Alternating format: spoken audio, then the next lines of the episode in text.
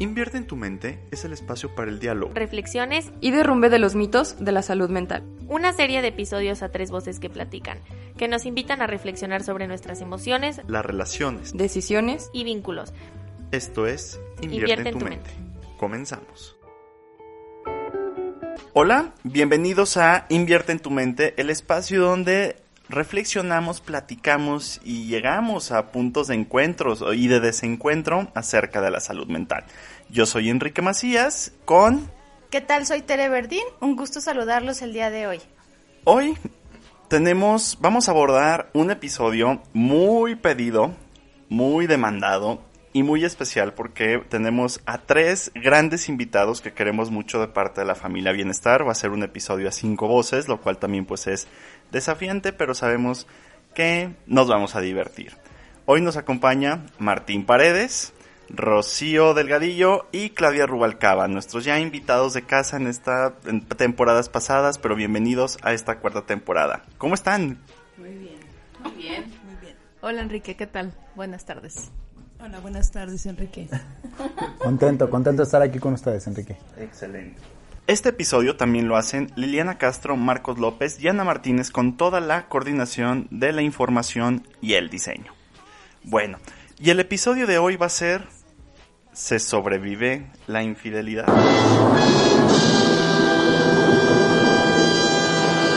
Y pues vamos arrancando. Vamos a pensar que la infidelidad es la falta de fidelidad, vaya, que alguien manifiesta a algo o a alguien, a una fe, a una doctrina.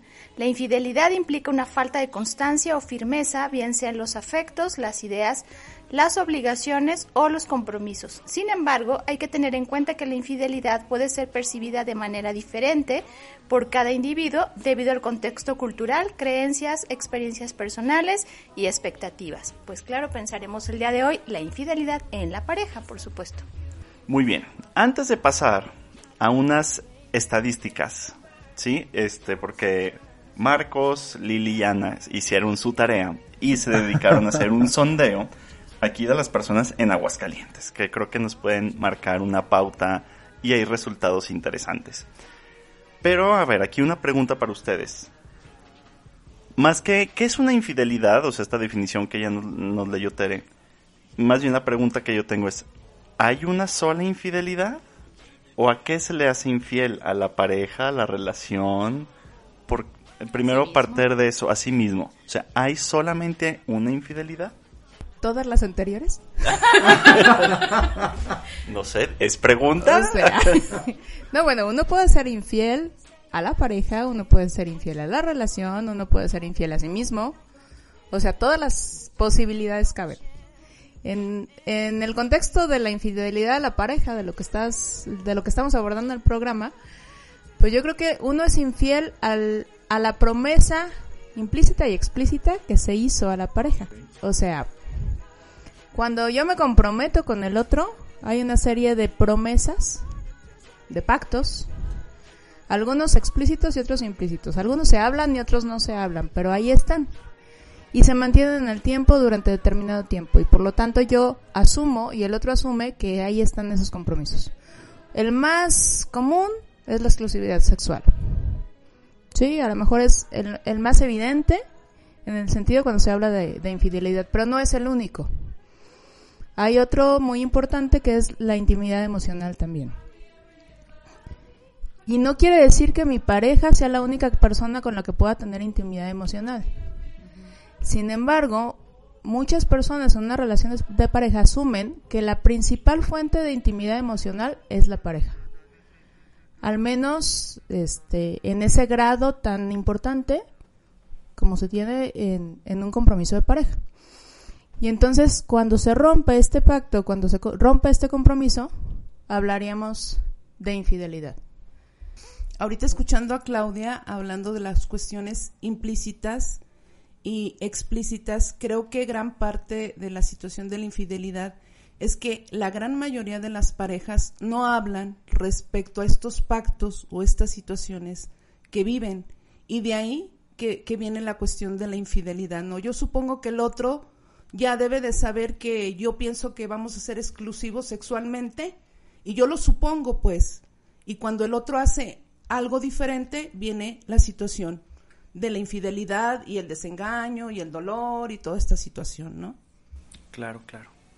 Y creo que esto yo lo enmarcaría como en el concepto del contrato conyugal, ¿no? El contrato conyugal justamente es a lo que las compañeras se refieren, de estos acuerdos y pactos implícitos y explícitos sobre lo que se vale y lo que no se vale en nosotros como relación de pareja.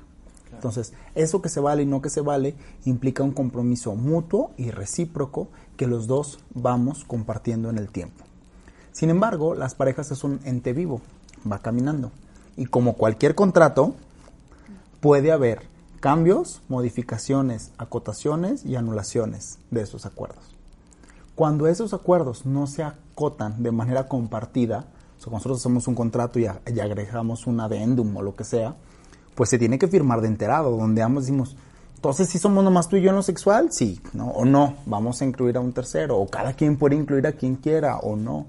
Esa yo creo que ahí es donde empieza el tema de la infidelidad. Cuando esos acuerdos no se definen, eh, sobre todo por el tema de la temporalidad. Y creo que pues tampoco es como que en el mundo ideal pues no nos podemos sentar así como punto número uno, sí somos fieles en la sexualidad, ¿verdad? Y en la intimidad también, y en, o sea, tampoco es como, no puede ser así, ¿no? Es, como un ente vivo que se va, se va dando en la relación de pareja, pero donde la, eh, el apalabramiento pues es básico para que no ocurran como todas estas, este, pues desavenencias, todos estos desencuentros de los que, que Rocío comenta, pues porque no se llegan a, a acordar o a llevar de una manera compartida.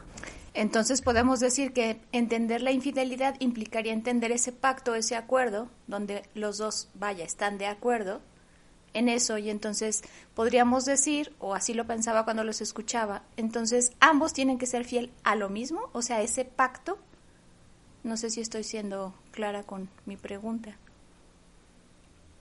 Yo, yo, yo creo que, que tienen que ser fieles a, lo que ellos quieren respecto a la relación y en la manera en la cual acuerdan con el otro respecto a ese vínculo que están, están pactando, ¿no? O sea, es como una fidelidad respecto a mí misma de lo que yo espero de alguien, ¿no?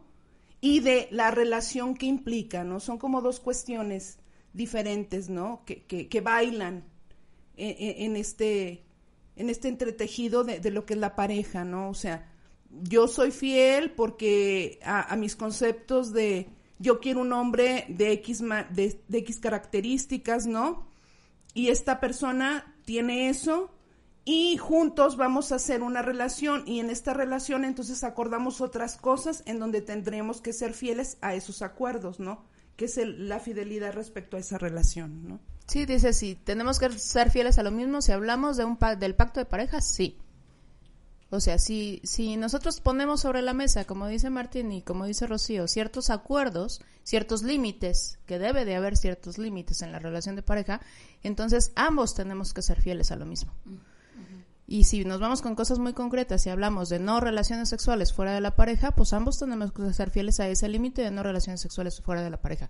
¿Y a qué nos referimos? Un roce, un beso, ambos tenemos que ser fieles dónde, y saber dónde está el límite y cuál es el límite que no podemos cruzar. Pero incluso hay otros límites que este, es sano platicarlos y que son diferentes en cada pareja, porque a lo mejor la parte sexual es como muy evidente, ¿no?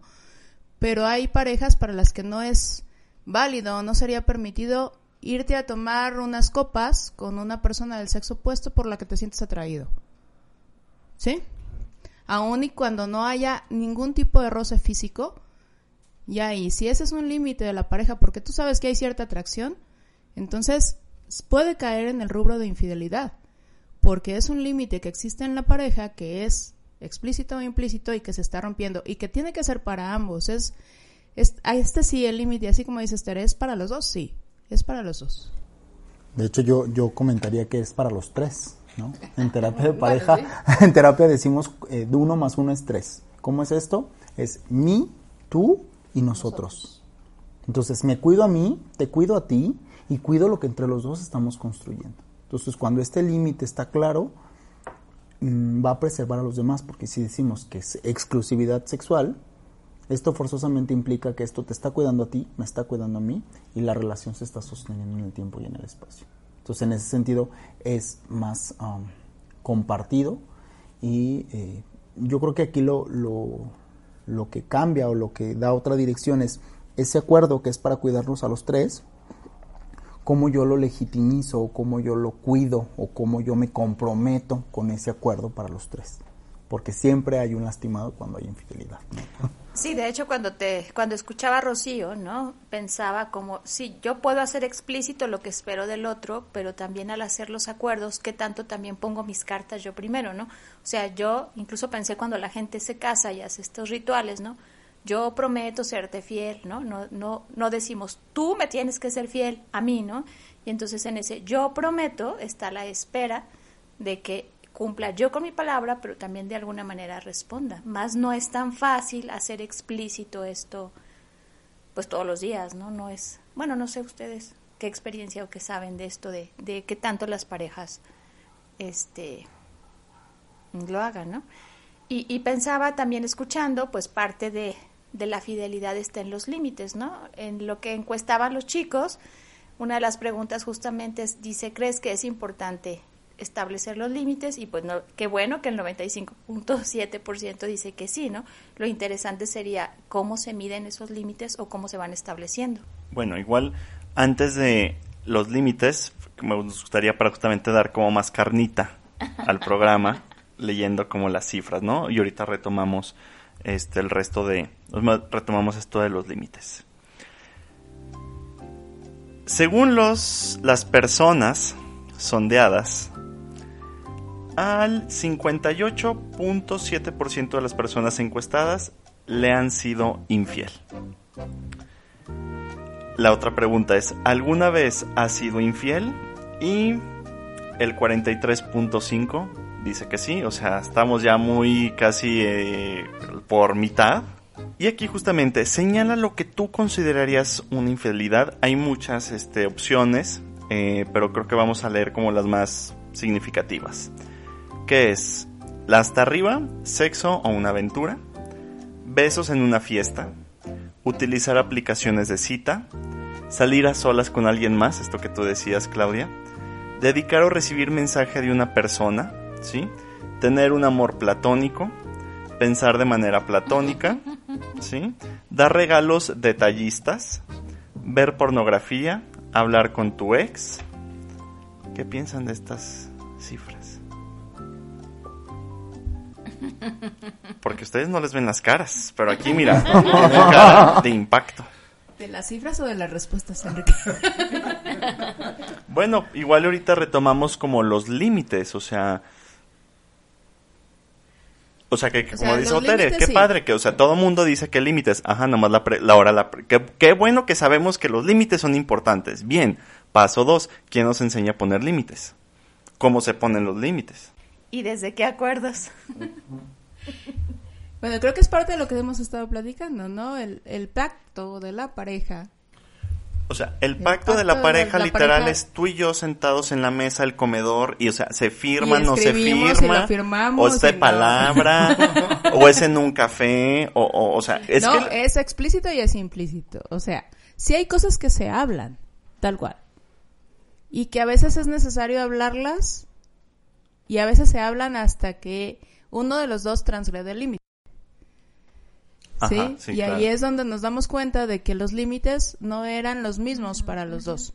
Porque si, si tú te das cuenta que hasta que hubo una pelea porque él salió a tomarse las copas con una amiga, resultó que, ese era un tema. ah, exacto. Entonces quiere decir que el límite no era claro y que el límite era diferente para mí que para él y que entonces hay que hablarlo y hay que redefinir el límite, porque como dice Martín, la pareja es un ente vivo que va cambiando y que se puede ir renegociando, ¿no? Entonces, no es que me tenga que sentar, platicar, escribir y firmar el pacto. ¿Vas al notario? Sí, vas al notario. ¿Necesitas testigos? bueno, ese, ese pacto cuando te casas sí está escrito, ¿eh? Lo, subes a Facebook, a Instagram. Ajá, el, el acuerdo así escrito. Pero sí, sí es necesario hablar muchas de las cosas y a veces no las hablamos hasta, como digo, que se presenta la situación y que se genera alguna, algún problema. Y esto es normal, tampoco es que diga yo, te tienes que sentar y platicar de todos los posibles escenarios antes de empezar a salir con alguien. Definitivamente no lo vas a hacer así. El pacto se renegocia, el, el pacto se, se va este, actualizando y construyendo conforme la pareja va creciendo y conforme los escenarios van cambiando, porque no es lo mismo la pareja al inicio que la pareja después de meses y después de años. El escenario va cambiando y por lo tanto el pacto se va redefiniendo. Sin embargo, los límites pues siempre tienen que estar ahí y ser lo más claro posibles para los dos. Retomando un poco tus cifras, ¿no? Acércate un poco más Retomando un poco las cifras que tú planteas, no sé si son como muy nobles, ¿no? Este, yo creo que las cuestiones de infidelidad por consulta, yo propiamente digo que, que a lo mejor estarían un poco en aumento, ¿no?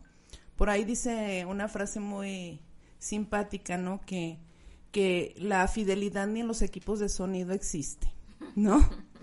Entonces, igual habría que definir en qué términos de, de, de fidelidad o conceptos se, se plantea, ¿no? Pero parecería que en una gran mayoría ¿no? O sea, la gente se vive con que la otra persona realmente ha tenido momentos de, de, infidelidad o ha sido infiel, ¿no? E, en, en, las relaciones de pareja, ¿no? Creo que esto es como más, mm, más grande en ese porcentaje, ¿no? Creo que, que en esta generación creo que todavía va, va más en aumento, ¿no? Con esta cuestión de la pareja abierta o de los cuasi, ¿no? Que, que se dicen que son pareja cuando les conviene, pero cuando no, pues no, no nos conviene, ¿no? Entonces, creo que, que las cifras son como muy nobles, ¿no? Bueno, sí, es que... Así que eso declaran, ¿verdad? Como también dicen, ¿quién tiene la verdad absoluta en este mundo? Google. Google. Nadie le mente a Google. Y mi abuelita. Palabra final. y se acabó. Sin embargo, Rocío, en la pareja abierta no hay infidelidad. Ah, no, se supone. Porque está dentro del pacto. O sea, en la pareja, en la pareja abierta el pacto incluye la posibilidad de otras personas. Entonces, ahí no hay infidelidad. Que la vivan bien o que la vivan mal es otro rollo, pero ahí no se vive como infidelidad, no se vive como traición. Porque el pacto que está hecho entre las dos incluye esta posibilidad. Y yo creo que esto nos conecta con... Lo, pensaba cómo decirlo porque dije es que no, no voy a decirlo de una manera como muy osca, pero no, no digamos legalicemos la infidelidad, pero sí la, es importante que yo, despenalizar la infidelidad. ¿A qué me refiero con esto? Algo que nos eh, frustra al encontrarnos en la pareja con el otro es, parece absurdo, pero es así, es reconocer su humanidad, ¿no? O sea, reconocerlo como un ser falible, con defectos, con virtudes, con ausencias, ¿no? Entonces, justamente el pacto y este contrato terapéutico de acuerdos implícitos y explícitos que veníamos haciendo y diciendo, pues justamente responden a eso, ¿no? Con la posibilidad de que tú puedes pensar otra cosa y que te puedes equivocar. Entonces, estos acuerdos surgen como una forma como de asentar la relación de pareja.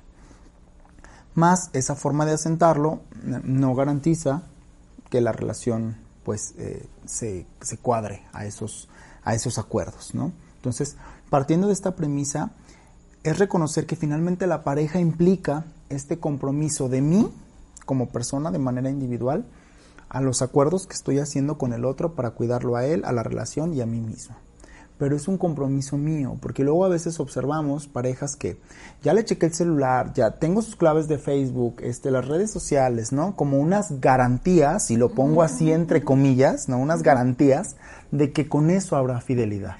Y lo que yo les digo es, es todo lo contrario, porque desde el momento en que tú necesitas checar su WhatsApp, pues es porque no hay... Hay, hay algo que no está cuadrado. Confianza de fidelidad, ¿no? Entonces, yo creo que sí es importante como desmitificarla, sobre todo porque también pensaba en las, en las estadísticas que Enrique nos comentaba hace ratito, y yo decía, ok, el 95% dicen que sí es importante los límites, pero el 48 dice que fue infiel y el 60 y tantos dice que le fueron infiel. Entonces, eh, nos es totalmente incongruente tanto de lo que haces como de lo que te hacen, ¿no? Y creo que lo que sí es importante definir es que en la infidelidad, al romper un acuerdo, hay gente lastimada. Yo, tú o los dos. Y creo que eso es pues justamente lo que pone y ahí. en familia, este, Martín, en familia, porque ahorita estamos hablando en pareja, pero en familia los lastimados no nada más somos yo y tú, porque el pacto incluye a los hijos. Y cuando hay infidelidad en una pareja con hijos, no nada más se le es infiel a la pareja. En el pacto se le es infiel a todo el sistema, se le es infiel a los hijos también. Y también ellos la sufren, aunque como que socialmente se tiende a decir, este es un asunto de pareja, pero en la familia la infidelidad también tiene repercusiones en los chicos, porque también hay un sentido de ser traicionados por los hijos. Entonces, no nada más se rompe con, con la pareja, se rompe también con los hijos. Ahorita, ahorita pensaba como esto que dices, Claudia, ¿no? Y, y, en el tema, ¿no? Si, si la infidelidad, como la consecuencia, ¿no? Hasta dónde, ¿no? Hay un pacto, hay un acuerdo explícito, implícito, se espera que yo me comprometa, que el otro de alguna manera, es, es común escuchar, ¿no? En terapia, cuando dicen es que yo, al ser, yo le aposté a la fidelidad y di por hecho que él también, ¿no? Pero estos, peque estos actos de, de romper los acuerdos, pues impactan, puede ser desde imaginariamente, ¿no? Yo creí que yo era la única, yo pensaba que como yo no iba a haber otra, etcétera, como en el ego, como en el narcisismo. Y pero, en la culpa. Ajá. ¿Qué hice yo? Ah, ¿O claro. qué dejé de hacer? O sea, no nada más el ego y el narcisismo, sino la culpa. ¿Qué, ¿Qué fue lo que yo hice o lo que yo dejé de hacer? ¿Qué fue lo que él o ella buscaron en otro lado?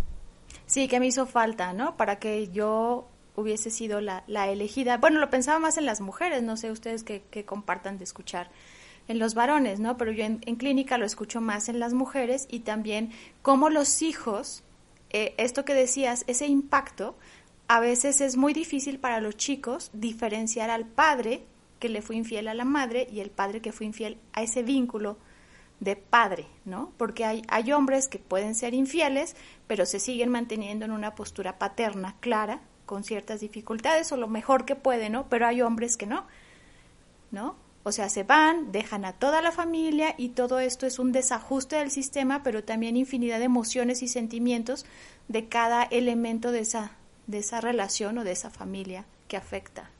O sea, todo el impacto emocional de esto.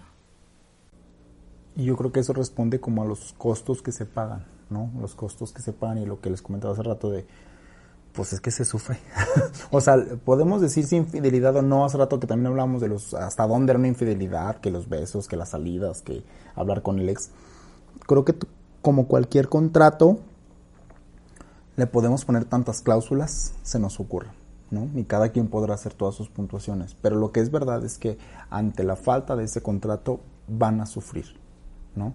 Y, y obviamente, pues eso también es una realidad, ¿no? ¿Quién sufre más? Pues quien ofrece más, ¿no? A quien se le traicionó en ese acuerdo de, pues de fidelidad, de, exclusividad, de, de determinación, eh, y va a sufrir más, ¿no? Y entonces ahí, pues, los hijos, ¿cómo, no? Yo, yo siempre digo que los hijos son como los daños colaterales, ¿no? Porque la infidelidad no es para con los hijos, pero sí tiene un impacto en los hijos cuando hay un matrimonio. Aparte de los daños colaterales, Martín, este, y Claudia, este, de lo que están hablando, retomando también lo que, lo que Tere dice de la diferencia, ¿no? Que las mujeres sufren, ¿no? O sea, los hijos tienen un eco y, y un desajuste con una infidelidad, ¿no? Lo que yo he visto en, en terapia con los hombres es que los hombres que sufren esta cuestión de infidelidad también se ven como cuestionados en qué tan hombres fueron, em- eh, implican con cuestiones de, de problemas sexuales, por ejemplo, de impotencia, ¿no? O sea, es, no soy el hombre adecuado para o no tengo lo suficiente para, ¿no? Y también se, implican muchas otras cosas, ¿no? De la misma manera, creo que, que la sociedad mm, todavía tiene esta cuestión de señalar más a una mujer que fue infiel, pues, y, y todavía la cuestión de que, bueno, pues el hombre te fue infiel y pues, pues todos los hombres por lo general son así, es una naturaleza, ¿no? Entonces creo que, que- creo que todavía estamos en proceso de, de cambiar estas concepciones a nivel social, ¿no? Decir que a final de cuentas son seres humanos que cometieron alguna circunstancia fuera del pacto de pareja, ¿no? Indiscreción. Por ejemplo, ¿no? Pero que tienen los mismos derechos, ¿no? Hombres y mujeres, ¿no? Y creo que esto es importante también señalarlo, ¿no? Ahora, la pregunta de los 64. Por 500 puntos, diría Martín. Por 500 puntos. por el gran paquete. ¿Se sobrevive una infidelidad? Cuando me dijeron el título ahorita del, del podcast, yo les decía, ¿se sobrevive quién? Ajá, Sí. ajá. O sea, los individuos sobrevivimos. sí, o sea, como individuos sobrevivimos. Como pareja, tus estadísticas hablan de un 20%, creo, por ahí. Que es más o menos lo mismo que, que Martín decía. Depende de la situación, pero la ruptura del pacto, sin, en definitiva, es muy, muy, muy difícil de sobrevivir como pareja. Cuando evidentemente ya se rompe el pacto, no hay mentira, hay traición y se descubre por una u otra cosa, porque normalmente eh, la infidelidad, cuando hay mentira y hay traición, no se descubre porque llega uno y le dice al otro, oye, ¿qué crees? Este, hice esto, ¿no? Se descubre porque es de manera necesaria, porque se dio cuenta, porque le contaron, porque los vio, por pero no porque uno quiera sincerarse con el otro y quiera arreglar la situación. Esto Te cacharon en la movida, Exacto. compa. Esto generalmente no, no sucede que uno llegue con remordimientos y diga, chin, la regué, ¿sabes qué? Perdón. Perdón. Ajá. Sino, pues te cacharon en la movida y ahora quiero enmendar el error. La verdad es que es muy difícil, ¿eh? Es un porcentaje muy chiquito. Sí hay ¿Qué que porcentaje? Pues hablábamos o ahorita, sea- hablábamos ahorita de un 20, 20%. ¿Y qué implica? Digo, yo sé que mucho trabajo implica mucho diálogo y mucha introspección, pero ¿qué implica? Más allá de las ganas de las personas de querer, porque mira, porque ya, Con el aborto porque se puede, ya Martín. les vi las caras, les vi las caras. ¿Qué implica? ¿Qué proceso hay atrás para sobrevivir una infi- para que la persona? Yo pensaría, mm, mira, yo a mí me funciona mucho algo con las parejas que en algún momento yo voy a atender. Primero se tiene que asumir el dolor y la falta. O sea, tenemos que entender que la infidelidad es una falta. Es una falla ese Es una acuerdo. falla ese acuerdo. Es una traición. Hace rato eh, Claudia lo definía muy bien, ¿no? Mentira, falta y traición, que no es lo mismo. O sea, es- dije lo que no era, sabiendo que teníamos este acuerdo, lo traicioné y falté a la preservación de la relación de pareja. Entonces, al asumir estos tres puntos, lo tiene que asumir, lo voy a decir así como una palabra muy como intensa para ponerle como juguito al, podcast, como el perpetrador, pues, o sea, es decir, el que tuvo la infidelidad, el que la hizo, tiene que asumirlo. Porque luego veo a mujeres, sobre todo esto pasa en mujeres, digo, pasa en hombres o en mujeres, pero es más común en mujeres que me dicen, pero yo le dije que lo iba a perdonar. Y entonces yo le pregunto, ¿y ya te pidió el perdón? Que tú ya lo quieres perdonar, porque la premisa de la mujer es, lo, perdino, lo perdono pronto para que él sepa que lo quiero mucho y se quede aquí conmigo. Lo cual invierte todo en la relación de pareja, porque con una relación de pareja, quien falta tiene que hacer un pago por el daño ocasionado. ¿Sí? Y ent- Entonces tengo que decir, la regué, primero que nada, asumir el error, después ofrecer una disculpa, mo- vamos a ponernos muy católicos, ¿no? Confesar la falta, aceptar la culpa y el propósito de enmienda, y cumplir la penitencia y el propósito de enmienda, Saltando la penitencia, Martín. ¿no? Sentidos prácticos. Mi abuela diría, la cagas, la pagas. La limpia. No la cagas, no la pagas. Porque entonces ya hombres, bueno, sí, sí te fui infiel, pero ya, sí te quiero mucho y te amo con todo mi corazón. No hay Aquí nada pasó. falta. Aquí nada pasó. Escuchaba algún día un comentario de una persona que me decía que su pareja le dijo así literalmente que llegó, tocó, abrió la puerta, estaba una persona con la amante, con un bebé de un año, y la agarra de los brazos y le dice, esto que estás viendo no existe. A ese nivel, que dirían los sistémicos, una desconfirmación, ¿no? O sea, ni siquiera es no, no fue para tanto, es- no pasó, no existe. ¿Sí? Entonces, tiene que haberla, asumirlo, puede ser que la falta. ¿No? Ese es otro tema y será tratado en otra ocasión, por ende. Entonces, entonces es asumir la culpa, ¿no? Ofrecer la disculpa y empezar el proceso de reajuste. Y aquí pasa la cuando se logra esta primer cancha, se pasa la pelota a la segunda cancha. ¿Cuál es la segunda cancha? La del ofendido.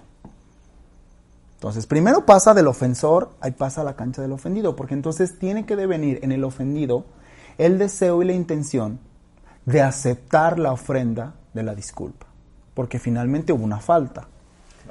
O sea, hubo una falta, el otro hizo, pero yo quiero, o sea, el otro ya está aceptando su error, está ofreciendo disculpa, está intentando hacer un cambio, yo tengo que asumir que el otro y aceptarlo. Es como un regalo que el otro me quiere hacer, ¿no? Porque luego, a ver, hace rato también lo hablábamos, ¿no? Hay quien quiere estar cobrando, hay quien quiere estar cobrando, ah, pues me fuiste infiel, ahora yo. Ahora te friegas con los niños, ahora me vas a dar más dinero, ahora este, me voy a salir con mis amigas y tú ya no me vas a poder decir nada. O ahora va la Ahora mía. ahí va la mía. Ah. Ahora ahí va la mía. Ahora va la mía. Incluso hay quien ofrece, como para resarcir el daño, pues ahora vete tú. Vas tú. Sí, te doy chance, te doy Para permiso. emparejar, como emparejarse, ¿no? Esa Vamos fantasía a de vamos al parejo. Diría la doctora Dolores, solo cambian del lado del que juegan en la cancha, ¿no? Y, y puede y está el riesgo de más de lo mismo, ¿no? Y creo que esto responde a la necesidad. La, la infidelidad la vemos como una, ¿cómo lo decimos? Como una, como una mala obra, como un deseo de daño al otro, como un fastidiar al otro, pero no es eso. Los que nos dedicamos a esto siempre nos damos cuenta que la infidelidad, voy a decir algo que es bien como bien, como muy, muy, eh, sí, muy cliché, pero como también como muy preocupante pues sí, genera mucha angustia, pues es. Eh. La infidelidad es el intento de mantenerte en tu pareja. Eso es Mm, a ver, muy complicado. Desarrolla. Justifica su respuesta. Justi- A ver, en equipo de tres. En equipo de tres. de los mismos que yo tuve. Claro, claro.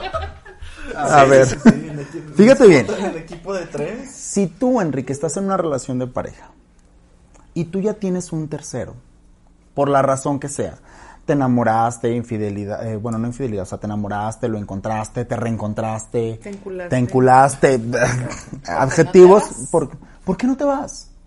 Cuando uno quiere estar en la casa de enfrente, te sales de la casa y te vas a la casa. Con todo lo que implica, ¿no? Enojo, tristeza, perder dinero, tiempo, dinero, esfuerzo, familia, hijos, ¿no? Y si este no se está yendo, es porque hay algo que todavía sostiene acá. Entonces, cuando yo digo que la infidelidad es un intento de mantener esta pareja, no estoy hablando de una pareja sana. Sí, soy claro. Estoy hablando de que tal vez en esa infidelidad exista, exista la genitalidad que no hay en esta. Tal vez en aquella pareja exista la comprensión que ya no hay acá. Tal vez en aquella pareja haya el cariño que ya no hay acá. Tal vez en aquella pareja haya la efervescencia que ya no hay acá.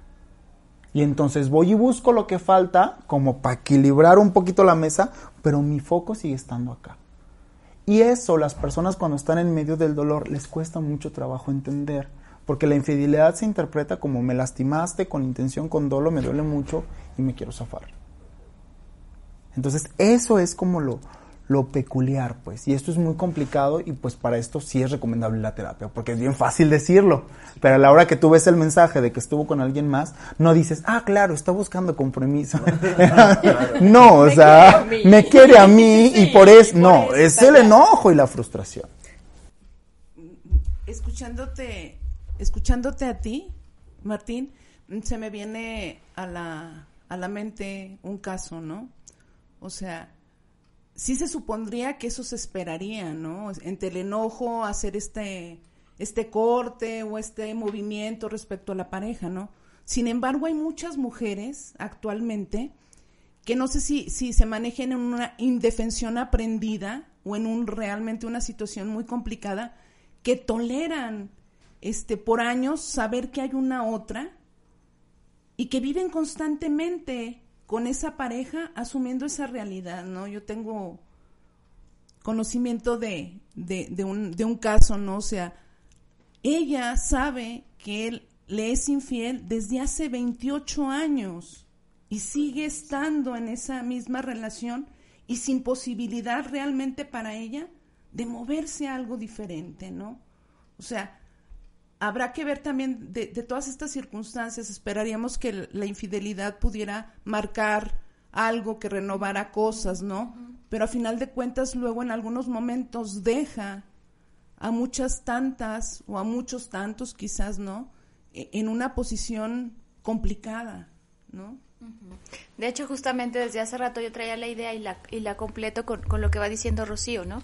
Tú decías, Martínez, primero el perpetrador, lo voy a decir en tus palabras, ¿no? Que asuma la responsabilidad y todo este proceso y luego el otro reciba, ¿no?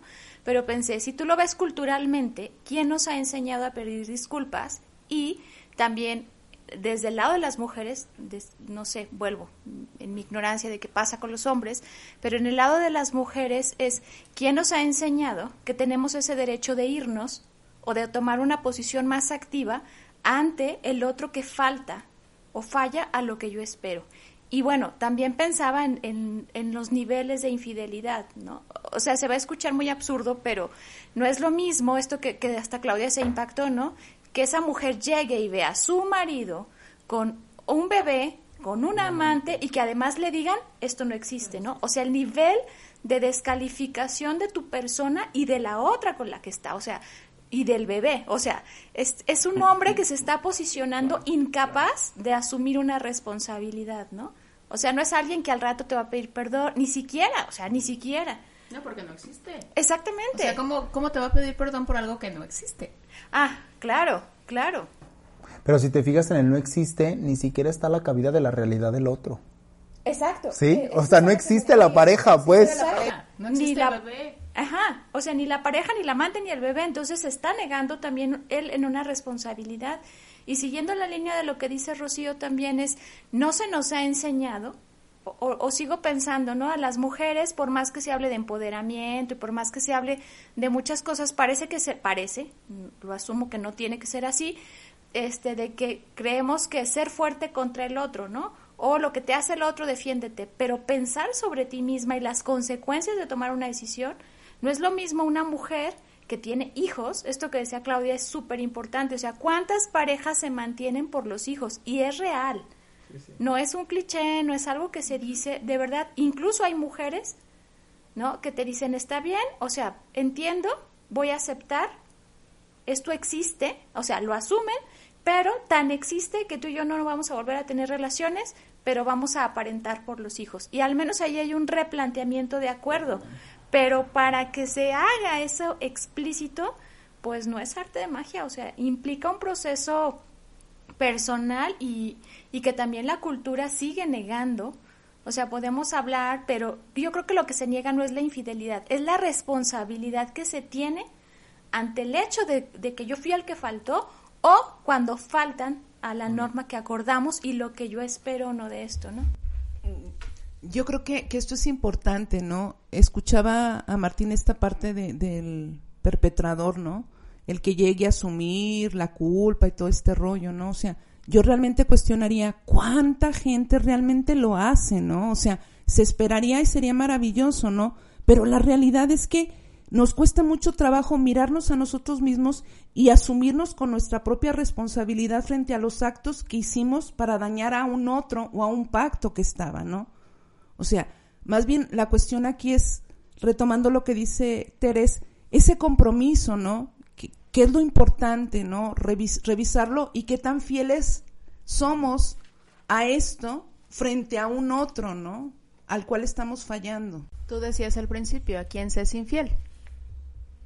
¿A la pareja, al pacto o a nosotros mismos? Y llega un punto en el que a veces preferimos ser infieles a nosotros mismos antes que perder otro tipo de estabilidad. Porque da más miedo perder otro tipo de estabilidad. Y entonces se es infiel a uno mismo. Y entonces está más cabrón. Mucho más, te voy a decir por qué, Enrico. Porque, porque hace rato que Rocío decía de esta persona que tiene 20 que sa- desde hace 25 años es infiel y yo digo, ¿de verdad tendrá 25 años siéndole infiel? Yo no creo. Y déjame te digo por qué, Chio. Porque ya, lo sabe. Ya lo sé. Ya no es infidelidad. Ya, sí, sí, ¿Sí? O sea, la infidelidad está hasta que no lo sabe. Cuando ya lo sabe, de ahí es, porque entonces también creo que la infidelidad se ha connotado mucho a, a, pues como cacería de brujas, ¿no? Al que es el infiel, vas contra ese, ¿no? Hombre o mujer. Lo que también es cierto es que a los hombres, porque el hombre infiel es guau, es súper macho, es un cemental. Y una mujer infiel es una mujer de una moralidad. Aún en las parejas eh, del mismo sexo. Claro. aún ahí es más bien visto o menos sancionada una infidelidad en los hombres que en las mujeres. Claro. Y yo diría, bueno, ok, más entonces, al que se le es infiel, está en una posición de tener que decidir, porque decide irse, quedarse, resolverlo o cobrársela cada cinco minutos o negarlo. Entonces creo que también el tema de la infidelidad, muchas veces cuando a, lo- a quien nos ha tocado vivir eso, ya hablando de ahorita ya en terapia de grupo, A ver, Martín, si las estadísticas son correctas, en esta mesa de cinco, En estos momentos, es que estamos en intimidad. Ya en estamos esta en mesa de cinco, Sí, ya estamos en intimidad. este, pues que le toca también al que le fueron infiel asumir la parte activa ante el problema. Ante ese dolor de la traición, ante ese dolor de la pérdida, ante esa posibilidad de restaurar la pareja y pues midiendo la posibilidad de lo que se pueda hacer, pero también asumiendo que yo estoy en mi rollo. Claro, y es un punto creo que ahorita como muy importante, bueno, y que me gustaría retomar porque no sé si me, no sé si a ti te respondieron la pregunta de si sobrevive la, infidelidad, no Tere, pero, pero, este, entonces creo que aquí también alcanzo a ver, y corríjanme, o sea, también, ok, me fueron infiel, qué mala onda. También se pone, o sea, también implica que esa persona se ponga a chambear. O sea, trabajar su dolor, o sea, porque también luego eh, está como también este malentendido de, ay, o sea, me fueron infiel, bueno, pues ya, ¿no? O sea, como la culpa es del otro, la culpa es del otro, la culpa es del otro. Entonces también, si la quieres o no perdonar, ¿no? O sea, también es tu chamba, este, o sea, elaborar lo que tengas, que supongo que es un duelo, no sé, o sea, también la- a la persona que le fue infiel, pues le implica ponerse las pilas. en, en, en esta cuestión de chambear, este, en la práctica, por ejemplo, con las mujeres que yo, yo he estado en proceso terapéutico, hacen una revisión, realmente se implica eh, el revisar, pero fíjate que, que, que se asumen con la culpa del otro respecto a lo que el otro hizo, ¿no? O sea, aparte de revisar lo que a ellas les sucedió, parecería que ellas fueron las que hicieron el daño o tuvieron la situación de la culpa respecto a eso. empujó. Exacto, ¿no? Entonces, es una cuestión que yo creo que es muy social de hacerse responsables de, de, de acciones de otros, ¿no? Entonces, Porque inclusive la culpa, o sea, es un discurso, o sea, el marido es muy infiel. La culpa no es del marido, es de la otra. La lagartona. Sí, la lagartona que se le metió a la casa porque el marido es un santo. esa es una vertiente, ¿no? Una vertiente es la lagartona que hizo esto y entonces fue infiel. Pero por otro lado, hay otras mujeres que dicen, por mi culpa, él me fue infiel porque yo no fui X, Y y Z y se sienten mal por el hecho de haber sido, este, víctimas, por así decirlo, por nombrarlo de alguna manera, ¿no? O sea, en una relación no hay ni víctima ni victimario, los dos juegan a ambas partes, ¿no? Entonces, sí, se plantean como, como en esta postura de, de sentirse mal y hasta sentirse con vergüenza de lo que hizo un otro hacia ellas. Pero fíjate, Rocío, que también pensaba que yo creo que no solo pasa en las mujeres, ¿eh? O sea, para un hombre que le es infiel, la pregunta de su hombría también puede ser muy impactante y muy dolorosa y puede ser también qué hice yo. Tal vez se viva de diferente manera, pero creo que esto que dices es importante. El que falta o falla ese acuerdo de la relación va a tener un impacto sobre el otro y ese otro a veces se carga de más. Y yo creo que no está solamente si es hombre o es mujer, es, sí está involucrado lo cultural y, la posición distinta, pues, del- de, ser hombre o mujer, pero creo que el rebote es, es parecido, o sea, no, no, no creo que creo que tenga nada que ver.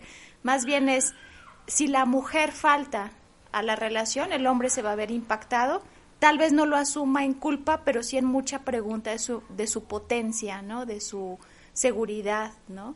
Y también pensaba, escuchándote, cómo pues todas las emociones que implican, ¿no? A lo mejor el otro se disculpa y como fue una aventurilla dice, "Ah, ya, no va a volver a pasar y hasta lo acomoda, pero la persona volver a confiar, ¿no? Le puede generar esto que decía Enrique, es todo un proceso de duelo, de ajuste, porque pueden empezar, al menos lo que yo he escuchado es, hay mujeres que incluso dicen, ya sé, ya sé que no volvió a salir, y que ya fue una aventura para él. Pero el nivel de celos, de inseguridad, la desconfianza que yo vuelvo a tener es lo que no puedo acomodar a nivel de, de todas estas emociones que implica este reajuste o mi reajuste en la relación, ¿no? Entonces, esto que decía, ¿se sobrevive o no? Pues más bien es la capacidad que cada uno tenga creo, ¿no? Ellos no nos han, ellos no nos han contestado, yo ya me metí, pero lo pensé. pero lo pienso. Hasta te di porcentaje.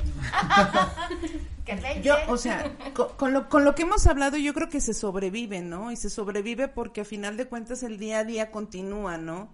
Y tienes que, que, que dar la cara de alguna manera a las circunstancias de vida que tienes, ¿no? Quien tiene hijos, pues tiene que prestar atención, a, la cotidianidad, ¿no? Y salir a la escuela, hacer de comer, ¿no? Y entonces, aún y con todas estas circunstancias emocionales que tiene, pues tiene que salir y sobrellevarlo, ¿no? ¿Cómo resuelve el duelo? ¿Cómo lo maneje? Pues eso ya es otra historia, ¿no? Ahí Martina está haciendo un diagramita bonito. Ahorita seguramente nos va a compartir algo interesante. Yo creo que aquí, pensando en este tema de que si se resuelve o no, yo pensaría más bien en el cómo. ¿no? Ajá, a ver, arranca. Porque mira, todo es una solución. O sea, que se separen, que lo olviden o que digan, esto no pasó. que se niegue. Todas son soluciones, ¿no? No me gusta hablar de sanidad, pero pues no es lo mismo decir no existió a decir, pues la regué, discúlpame, vamos reacordando, ¿no? Cuando nosotros, eh, cuando, cuando se enfrentan las parejas a una infidelidad, creo que la traición se percibe que es al otro pero realmente la traición es a ti mismo a ese acuerdo. ¿Sí? Eh, la culpa que de eso deviene, pareciera que la traición viene a mí, ¿no? Como de yo la regué, pero pues no, realmente la culpa tiene que ver por ese acuerdo que no se respetó. ¿No? Ese acuerdo que no se respetó. Eso en cuanto a cómo se viven las cosas. Pero cuando ya sabemos la situación, tenemos que cambiarlo de posición, o sea, tenemos que invertir los papeles. Aquí es donde está como lo, lo interesante. Para poder resolverlo, tengo que entender que esa traición no fue al otro, fue mía. Para resolverlo partiendo como de este ideal de que la relación se sostenga y mejore y sea solo un bache y, resurja de entre las cenizas. Vamos a ponerlo como en término de los ideales, ¿no? Entonces, tengo que entender que la traición fue mía ¿sí? Y que tengo que restaurar esa parte de mí. Y que la culpa la tengo que excluir de la relación de pareja. Porque entonces al que fue ofendido, luego eso es una trampa. Bueno, la tengo que manejar y, superar. Sí. Porque, porque ahí está.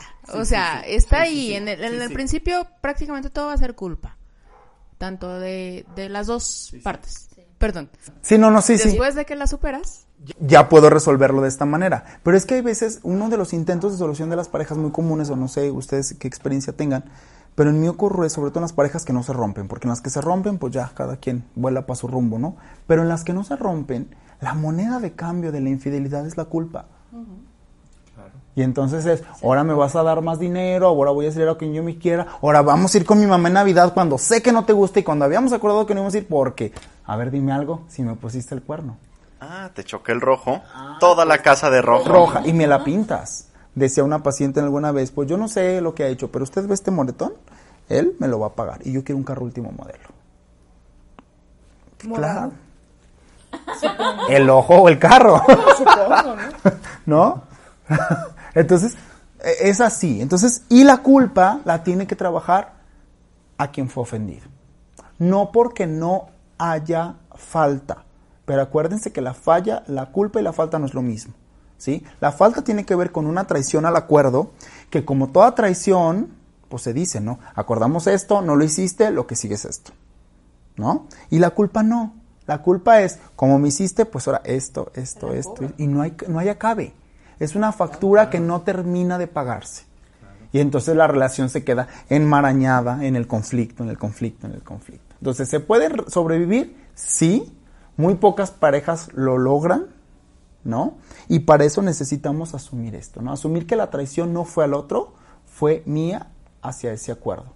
Y quien fue ofendido, asumir que no puedo manejar la culpa como una moneda de cambio, sino como una posibilidad de cambio en cuanto a asumir la falta y pagar las consecuencias que de eso devienen. Incluso pensaba, Martín, que ahorita que decíamos, se sobrevive a la infidelidad, pensé, hay parejas que sobreviven odiándose, cobrándose toda la vida de diferente manera, uno pagando y otro cobrando, ¿no? Y pues es muy doloroso, sobre todo si hay hijos y, pues a largo plazo es la, dificultad de sobrellevar esa, esa traición incluso imaginaria, ¿no? O sea, sigo pensando en las respuestas y supongo que ya casi vamos a cerrar, ¿no? Pero pensaba es, no es lo mismo vuelvo a que me traicionen cuando ya hay una intención, a que yo imagine que el otro tiene un amor platónico y ahí es más común en las mujeres y creo que no estoy diciendo que los hombres, no sé, no sé, pero pues eso eso sí es asunto mío, ¿no? No es del otro. El otro es que falle o no a eso pero que yo esté imaginando que cada cosa o que el simple hecho de que mire a otra como otra igual otra mejor que yo pues ese sí es asunto mío sí así es Muchas. Dirían los analistas, ¿no? ¿Y a poco te imaginabas que ibas a hacer el su mundo entero? ¡Ah, no! Como siempre, el, el, tiempo es nuestro peor enemigo. Hay que hacer segunda parte. Hay que hacer segunda parte, este, pero bueno, se respondió. Se respondió, creo que la pregunta. Se sobrevive, sí, pero. Hay que chambearle. Hay que chambearle. Hay que, hay que echarle muchas ganas. Aquí, bueno, somos fieles que la terapia es el espacio idóneo, pero si usted no cree en la terapia, pues vaya, cambiando de creer. ¿Eh? Vaya a bailar la charma. Exacto. Este, pero bueno. Sí, pues éxito, ¿no? O sea, porque luego Está bien que luego uno aprende de cosas más lúdicas, ¿verdad? Pero, pero hay veces no. Algo para cerrar. Un mensaje final. Un mensaje final. Bueno, no hay una pareja, hay una multiplicidad de parejas dependiendo de cómo nos acoplamos el uno con el otro y la pareja cambia, el contrato se define, la pareja es un ente vivo que se va redefiniendo con el tiempo. Entonces, si yo quiero quedarme como en todo en la vida, con lo que en un momento fue con el retrato del día de la boda, pues entonces estoy condenada a que el pacto se tiene que romper. Porque si yo me quedo con el pacto del día de la boda, ese pacto se va a romper, definitivamente. Claro. Rocío. Pues que la infidelidad a final de cuentas es una alternativa para mejorarnos a uno mismo, ¿no? Por más doloroso que sea, ¿no? O sea, es una vivencia de sufrimiento, y depende de cómo tú la quieras llevar a cabo y vivir para ti mismo, ¿no? O para ti misma, implica ese crecimiento para tener relaciones más sanas o mejores, si es así como tú lo decidas, ¿no? Martín. Y yo concluiría con una frase que, que luego a veces yo le digo a los pacientes y, y luego es, llega a ser como muy peculiar, pero yo les digo, va de infidelidades a infidelidades. o sea, no es, tendremos que entender, o sea, siempre hay una traición al acuerdo, siempre hay una infidelidad. Pero hombre, no es lo mismo un beso que tres hijos y 20 años de amante. No es lo mismo. No es lo mismo una noche de copas que a cualquiera se le pueden pasar que una intención constante y recurrente con una, con otra y con otra. Y cuando eso pasa, entonces dice más de nosotros que del otro. Porque entonces quiere decir que yo, porque estoy sosteniendo un vínculo de esa manera. ¿No? Porque díganme quién aquí podría decir, yo siempre he sido fiel 100%, jamás he volteado a ver ni a nadie en el Facebook. Pues no. Por estadística, ninguno de los cinco. Ninguno. Ah, no, sí, el 5%. uno de esta mesa. Uno de esta mesa. Y no fue, digo, y no hablamos, pero yo recuerdo, no, estoy, iba a decir algo serio, caramba. Qué bueno que no hay video. Qué bueno, están riendo. No, pero me quedé ahorita, se me vino a la mente de un amigo que su papá le fue, o sea, fue infiel con otro hombre. O sea, y de ahí vino, o sea, el descubrir que su papá es homosexual y todo el impacto que generó. O sea, dice, porque además, este chavo los cachó. O sea, los descubrió en, en, el acto infraganti. O sea, entonces ahí, digo, no nos metimos a eso, pero pues eso todavía es más Otra traición. Otra traición, ¿no? Segunda parte. Muy bien, Temi, para cerrar tú algo. Pues sigo pensando en si para ser fiel a un convenio con el otro, yo definitivamente la fidelidad hacia sí mismo es todo un reto, ¿no? Es todo un reto porque así como la pareja es un ente vivo, nosotros también somos vivos. Y lo que hoy le ha puesto a una relación, tal vez mañana sea diferente. Y pues eh, pensaba que entre más fiel sea a mí mismo, menos será necesario explicitar lo esperado, ¿no? Simplemente se dice una vez o dos, o sea, va haciendo con los actos y simplemente un día. Hay quien dice, no, que no te esperabas que yo te dejara si tú eras infiel, o sea, ya me conoces, ¿no? Entonces creo que ahí hay cosas que pensar, ¿no? Claro. Claro. Bueno, pues muchísimas gracias a todos ustedes por su tiempo. Este, esperamos una serie. El tema da para mucho, pero pues también la, gente tiene cosas que hacer. Entonces, este, la gente tiene que cocinar en sus casas. No. Muchísimas gracias por su tiempo. Como siempre, es, queremos escuchar sus comentarios, sus dudas. Háganoslos llegar por nuestras redes sociales. Y pues siempre es un gusto. Yo soy Enrique Macías. Y yo soy Tere Bertín. Y nos vemos la próxima semana con el episodio del enojo, justamente ligando a esto, que cómo manejar los enojos. Esto fue Invierte en tu mente. Hasta la próxima.